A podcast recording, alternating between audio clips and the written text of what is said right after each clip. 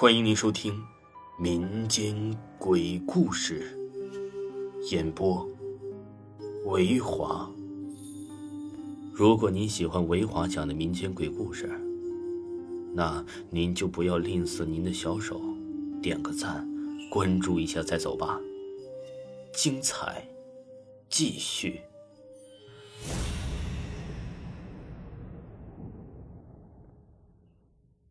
老汉斗水鬼。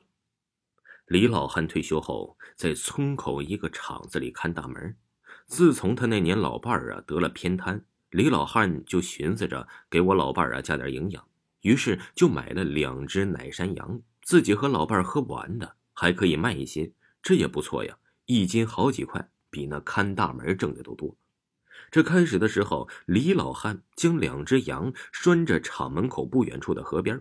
可是，一年之后，他的羊发展到了七八只，再将羊啊拴到了厂子门口，连他自己都不好意思了。他那时候啊，这羊还小，李老汉也舍不得卖，只好等到接班的人呢晚上去放羊。这天的傍晚下班后，李老汉回家吃了晚饭，趁着大月亮，将羊赶到了村口的河边。羊在那里吃着草，李老汉呢靠在一棵树，掏着旱烟袋，吧唧吧唧的就抽了起来。羊啊，是边吃边往前走，距离不是太远。这李老汉也没管。正在这个时候，羊群一阵骚动。李老汉四下张望，就见从河里啊，这飘飘悠悠的，什么时候出现个人影来？这黑影飘着就奔村口的一户人家去了。李老汉呢，以为自己是看花眼了，也没太在意。可是这吧嗒了一会儿烟之后啊，就见那黑影又飘飘悠悠的。又回来了，这李老汉呢，眼睁睁的看着这黑影回到河边，往河里一扑，就像水里倒墨汁一样，河水黑了一片。过了一会儿啊，就散开了。李老汉呢，看的是后脖根发凉，吓坏了。这难道就是传说中的水鬼吗？正在发愣这会儿，一个过路人提醒他：“老爷子，你的羊啊，顺着河都快上了河道了，这儿还发什么呆呀？”李老汉赶紧去追自己的羊。这这天晚上，李老汉绕了好几公里，就把羊群赶了回家。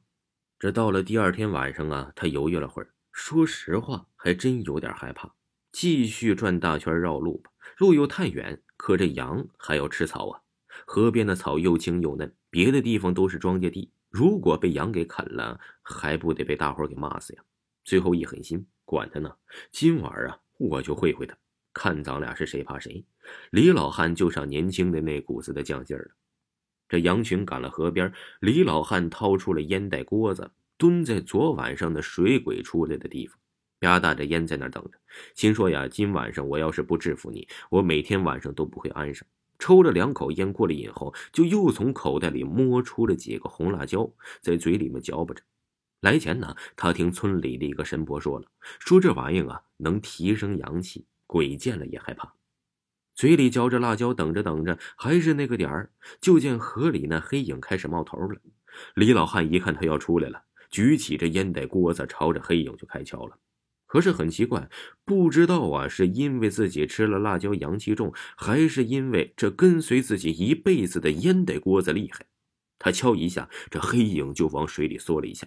李老汉一看呢，这招也好使啊，黑影露头一下，他就敲一下。最后啊，敲着这黑影也不敢露头了。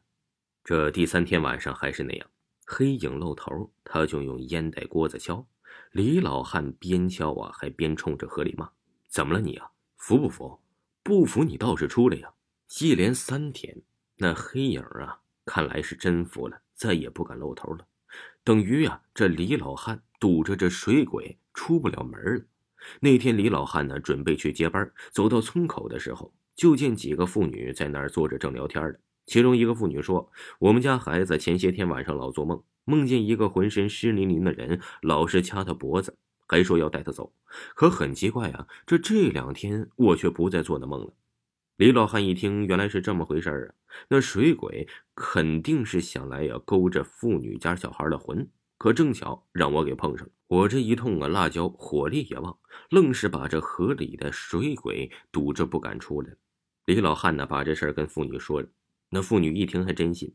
前些天孩子总说夜里有一个浑身湿哒哒的人来掐他脖子，这几天夜里没事了。原来呀，这几夜是你堵着水鬼呀。放心吧，那水鬼不敢再出来了。出来我还拿着烟袋锅子敲他。李老汉说完，大步流星的就上工厂接班去了。听众朋友，本集播讲完毕，请您继续收听。